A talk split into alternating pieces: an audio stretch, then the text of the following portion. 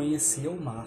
O pai, Santiago Kovadlov, levou-o para que descobrisse o mar. Viajaram para o sul. Ele, o mar, estava do outro lado das dunas altas, esperando.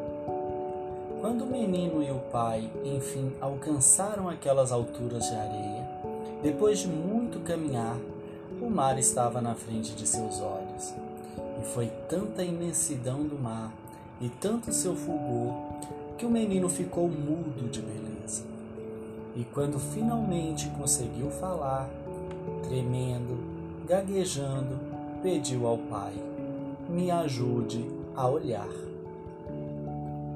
de Eduardo Galeano, da obra O Livro dos Abraços.